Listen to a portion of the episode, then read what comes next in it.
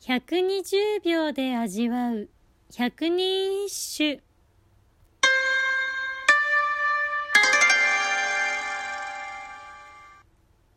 第97番「来ぬ人を松穂の裏の夕なぎに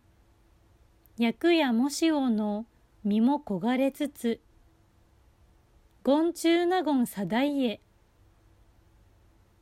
どれだけ待っても来ない人を待っている。松穂の裏の夕なぎの時に焼くもしおのように私の身も恋焦がれて待ち焦がれて苦しいものです。この歌の作者藤原定家はこの小倉百人一首の選者。第97番に満を持して登場です。平安末期から鎌倉時代へと移り変わる激動の時代に父藤原の春勢と共に華道の道を確立しました。百人一首は宇都宮頼綱が嵯峨野に建てた小倉山荘の障子色紙に古来の歌人の和歌を一首ずつ記号してほしいという要望を出し定家が100人の歌人の和歌を選んで書き送ったそう。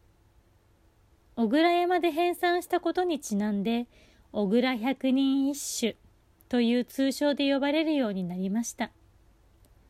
直線集ではないため定家が好みの和歌を自由に選び恋の歌が圧倒的に多い46首も入っているそうです。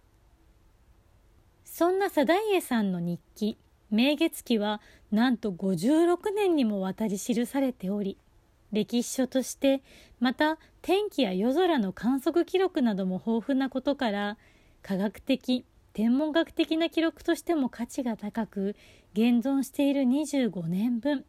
58巻と一幅は国宝に指定されています平安の天体現象の記録これなかなか面白いのでぜひ興味があったら調べてみてください。